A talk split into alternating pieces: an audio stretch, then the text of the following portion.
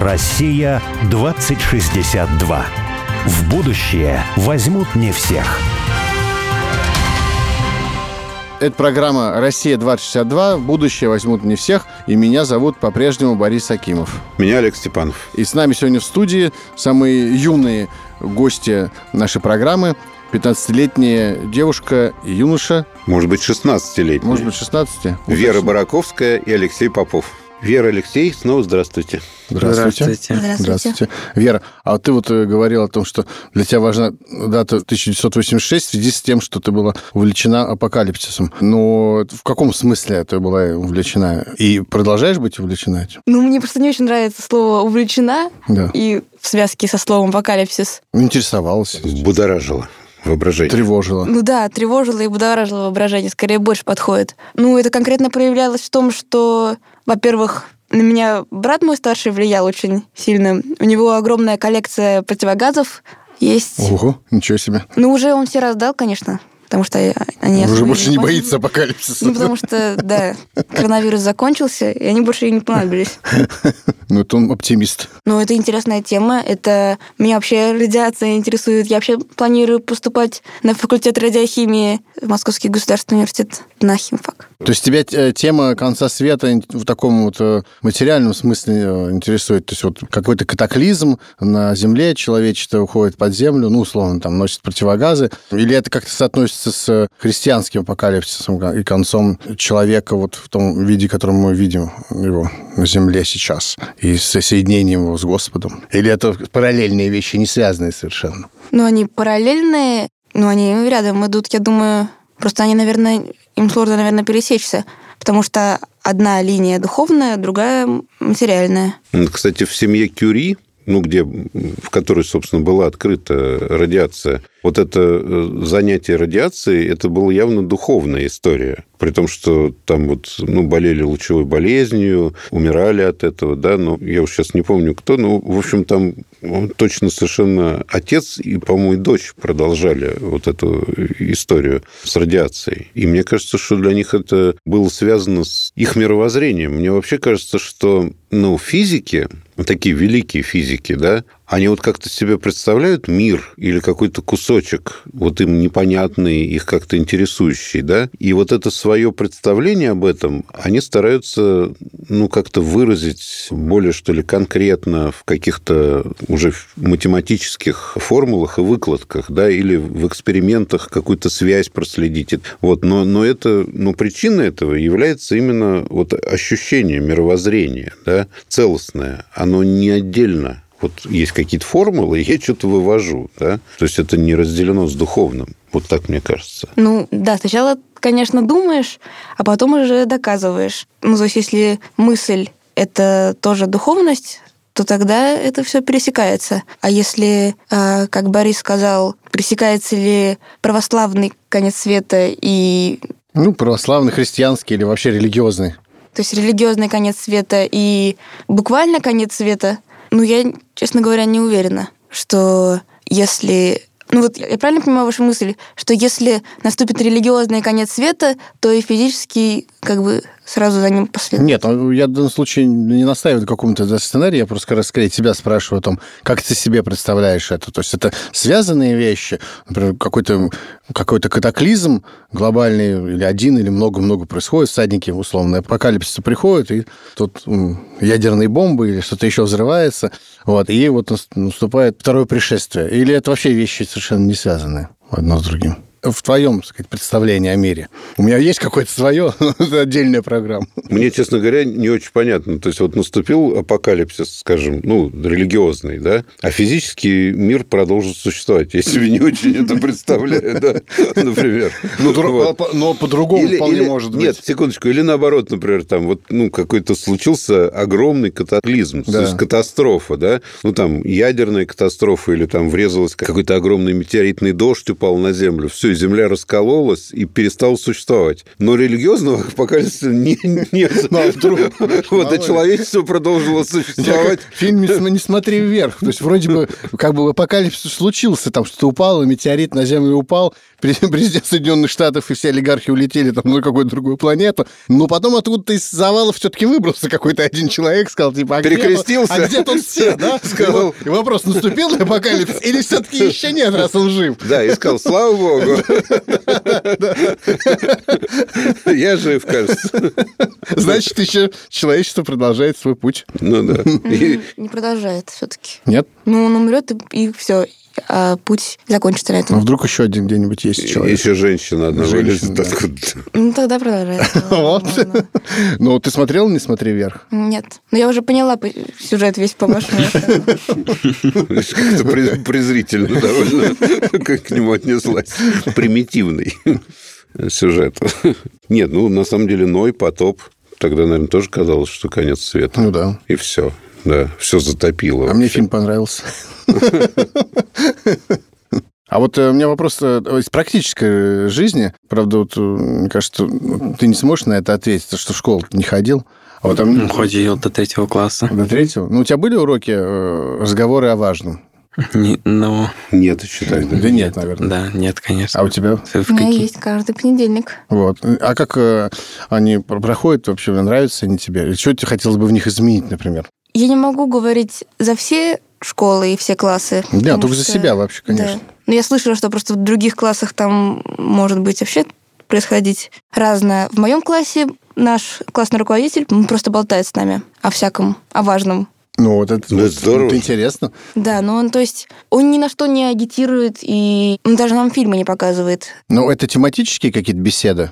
То есть, например, один понедельник там мы говорим про то-то. Или это всегда даже в течение урока разные темы? Ну, в течение урока может смениться две-три темы, но обычно это как бы темы, какое у нас будет скоро мероприятие, или кому какие надо оценки еще получить, чтобы аттестацию выдали. А, вот о таком важном? Вообще о самом важном.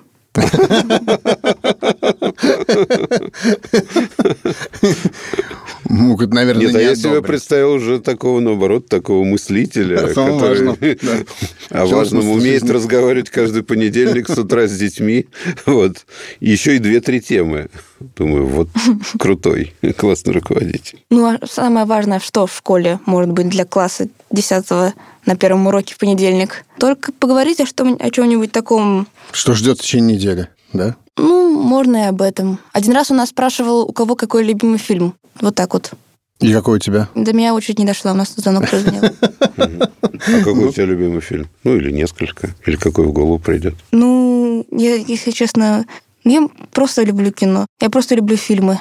Я, наверное, пока что не выделила для себя самый любимый. Ну, хорошо, не самый, пусть он просто любимый. Ну да, я тоже не могу назвать самый любимый. Ну, много могу назвать. Я могу, но не скажу, потому что, потому что ты уж ну, опять издеваться. Нет, это не смотри вверх, это другой. Ладно, скажу, бег по Булгакову. А, это мой любимый фильм вообще всех времен и народов. Вот с детства я его смотрел, мне было лет, не знаю, 10, я его полюбил, и вот я смотрю каждый раз, я говорю, ну, может быть, все-таки не самый любимый. Посмотрел, Ну, самый любимый. Ну, опять прошло 10 лет, смотрю, ну, опять, ну, ну самый любимый. И даже сцена одна, когда генерал Чернота играет... Приходит в карты играть. играет. И он приходит без штанов, и он потом уходит там с пачкой долларов, ювелирных Так не украшений. долларов, франки там. Нет, там у него доллары. Да? Там доллары, доллары. Корнюхин, по-моему, это был это, товарищ министр торговли. Он там оду целую доллару пропел. Потом, когда он идет по набережной Сены и говорит, господа нищие, Россия не, уменьша... не поместится в шляпу, не поместится в шляпу, и раздает деньги этим нищим. И я вот смотрю, мне было 10 лет, я фанател этого и сейчас. Поэтому так, а у тебя какой фильм любимый? Скажи «Бег». Я, к сожалению, не смотрел, поэтому не могу сказать. Не смотри.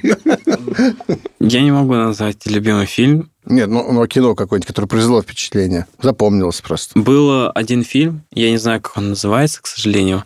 Мы постоянно смотрели в детстве и даже сравнительно недавно тоже смотрели фильм про птиц, про разных птиц, как они перелетают с севера на юг и с юга на север. Документальный? Да. Вот. Называется птица. По-моему, просто птица и называется, да. Хичкок.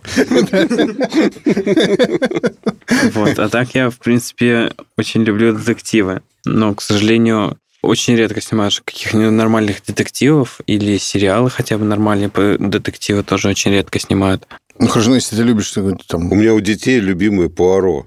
Вот Пуаро это очень хороший Сколько сериал. сезонов там, не знаю, 13. 30. Ну вот, вспомнили. Бесконечное количество, да. Но это все-таки нелюбимый. Он хороший очень, но он... Мигре, больше книжки Мигре с Жаном читать. Габеном.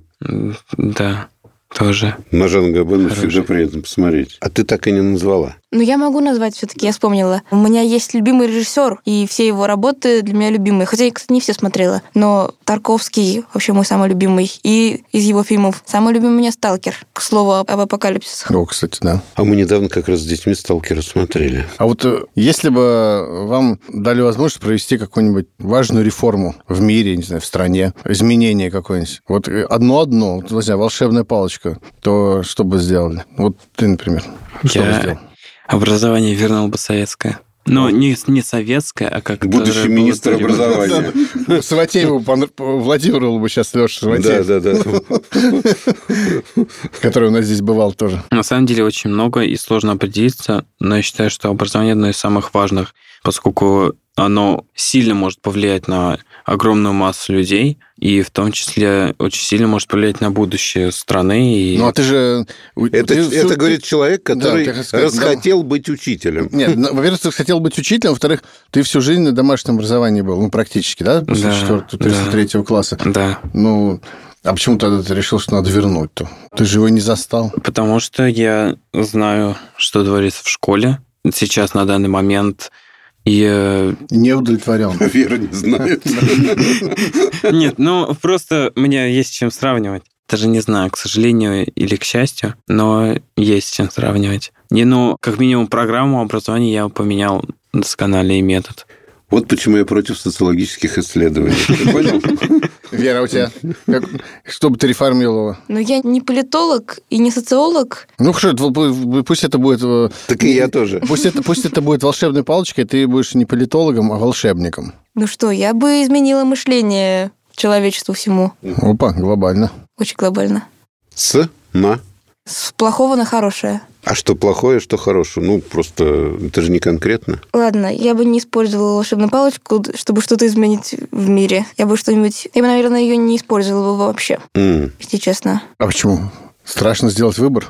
За Ну, последствия ответственность нести страшно. Ну нет, мне, на самом деле, не нужна волшебная палочка. Просто. Мне, например, понятно. Ну, скажи. Если тебе понятно. Просто так жить неинтересно. Ну, понимаешь, то есть мир не так устроен, что в нем есть волшебная палочка. И ты как бы упрощаешь как-то принципиально в нехорошем ключе, говоря, что вот, а вот была бы волшебная палочка. То есть ты мир таким образом делаешь менее интересным, что ли. Вот это мой ответ. Да, я, со- я согласна. Видишь, мы оба физику любим, а химию я, правда, нет. Но я физхимию люблю. Самое сложное. Это самое легкое. Да? По-моему, да. Ну, физхимию ты еще не проходила. Ну, я с преподавателем дополнительно занимаюсь. Ага. Ну, не самое легкое. Моя конечно. дочь Варя, которая сейчас на третьем курсе Менделеевского и на химика учится, она говорит, что физхимия – это самое сложное. Да. Еле сдала ее. А все остальное сдает. А мне физхимию преподавал профессор Бабаевский, который, когда я не приходил на семинар, говорил, ну, мне некому читать физхимию. Вот. В смысле, не доросли? Нет, ну просто ему было убежали. интересно читать ее мне. Мы с ним разговаривали всегда. А вот скажите, что вы думаете о Петре Первом? А, это, безусловно, хороший был император, но, как и все правители, не знаю, как назвать лицо во главе государства, если все у него название меняется. Но на тот момент он стал императором, он сделал очень много хорошего для России, что-то сделал плохое. То есть мнение так, так себе. Ну, ты сказал, хороший все-таки, а закончил так себе. Да, но потому что он вроде бы как сделал что-то и хорошее, но с другой стороны, ну, не совсем понятно, какие он цели. Точнее, он хотел, чтобы Россия была похожа на Европу. Если бы все было как он, сейчас бы у нас не было, например, православия в стране. Потому что в Европе его нету. В Европе католицизм сейчас, по-моему, основная религия. И у нас тоже был бы так католицизм. Ну, у тебя простое представление о Европе, что там католицизм. Ну, это очень да, ну там протестантизма тоже Обобщенный и, и образно, да. Было. А теперь непонятно, что. Там очень мало православия, вот. И у нас в России тоже православие не было бы государственной религией. Вот. Интересно. Мне кажется, Петр Первый от этого был, был далек.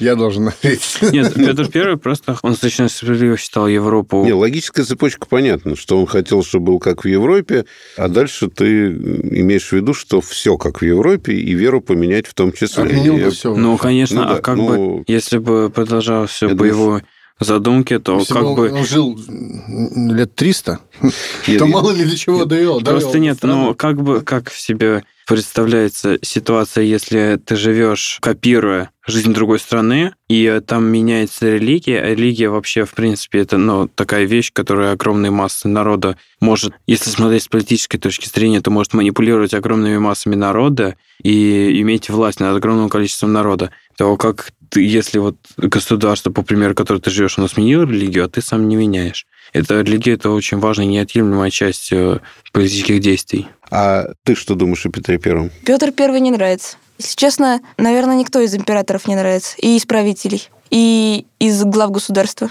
А Николай Второй? И Николай Второй не нравится. Ну, про Ленина даже спрашивать не будем. И про Сталина. Сталин же а? войну выиграл. Не, ну тоже не нравится. Ну, не нравится. А я помню, у Чехова был такой... А Рюрик? Рюрика помнишь? Помню. Как он тебе? Тоже не нравится. Я это не из принципов говорю, а потому как я читаю историю, вижу их действия и сужу по ним. Ну, а может быть вообще, например, глава государства, который тебе понравится? Александр Невский нравится? А я про Александра Невского, если честно, не очень хорошо знаю. Не могу сказать, что он делал. Дмитрий Донской? Ну, так глубоко в историю, так далеко. Это мы проходили в начальных классах. Я боюсь, что я не вспомню. И не хочу сейчас быть голословной. Нет, но это вообще в связи с чем связано, что, в принципе, тебе кажется, что эта сфера, она, в принципе, там, она как, так, как такова, что -то, там не может быть какого-то человека, который тебе нравится, или это... Ну да, что в правителе это всегда отрицательный отбор. Да, ну, я, ну, я не хочу, опять же, как какой-нибудь активист звучать, а я просто считаю, что, ну, вот так вот получилось, что все правители, которых я при жизни видела и при которых я читала что-то, они как люди. Вот если бы я с ними как бы радио записывала бы, мне бы неприятно было бы, наверное. Интересно. А вот мне почему-то кажется наоборот ровно, что вот если бы я был правителем, то, то я понравился был... бы Вере, Нет, да? наоборот, наоборот. Я был бы самым ужасным правителем на свете. То есть вот никакой жуткий правитель со мной бы не сравнился. Вот, причем это ясно бы стало ровно через неделю. Абсолютно себя боишься. Всему миру было бы ясно. И мне почему-то правители, кажется, все ну, людьми... хорошими, да? Да, ну, по крайней мере, по сравнению со мной, они гораздо более имеют, ну, что ли, лучшие качества. Что не возьми, они там более выдержанные. Они, в общем, ну, они не всегда более эрудированные, но они более глубокие, что ли, люди, да? Они более сдержанные. Они больше, как бы сказать, думают о других людях. У них больше уважения к собеседником, а, чем у меня и так далее. Олег, вот так. Скажи, скажи, пожалуйста, а, а ты... А ты кем?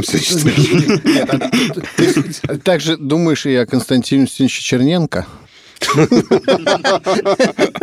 Ну, ты знаешь, а, просто я когда доживу... Дети, наверное, не знают даже, кто это. Да, да. Нет, я хочу... Да, правильно ты говоришь. А, дело в том, что я когда доживу до его возраста, да, то тогда я смогу сравнивать. Вот. Потому что я-то его помню только, когда он уже был совсем старенький. А вот, например, про Брежнева, да, я как-то в Манеже был на какой-то выставке современного искусства, абсолютно дебильной. А потом случайно поднялся в какой-то билетаж, и там была выставка фотографий Брежнева. И вот я, когда смотрел на молодого Брежнева, я подумал, слушай, какой стильный человек. Ну, а я любил думаю, моду, да. Да, но это же было в Советском Союзе. То есть откуда такой стиль, когда вот эта фабрика большевичка там и так далее. Он прямо Когда я увидел их фотографию вместе с Никсоном, где-то у Никсона на даче, да, я увидел, что это человек, который, ну, как бы внутренне себя чувствует абсолютно свободно, он внутренне себя вот ощущает, да, у него какое-то осмысленное очень выражение лица там и так далее. То есть он не расплылся в каком-то удовольствии или еще в чем-то. И вот я просто подумал, что, наверное, я помню этого человека, когда ему было уже, ну, 70 с чем-то лет, и на этих людях лежит огромный груз ответственности, да, который может раздавить любого человека. Но, в принципе, ну, эти люди не просто так... Выдерживают эту ответственность. Нет, ну, не просто, не просто так, так они поднимаются. Она в какой-то момент она их, может, и раздавливает, да, не знаю. Ну, вот.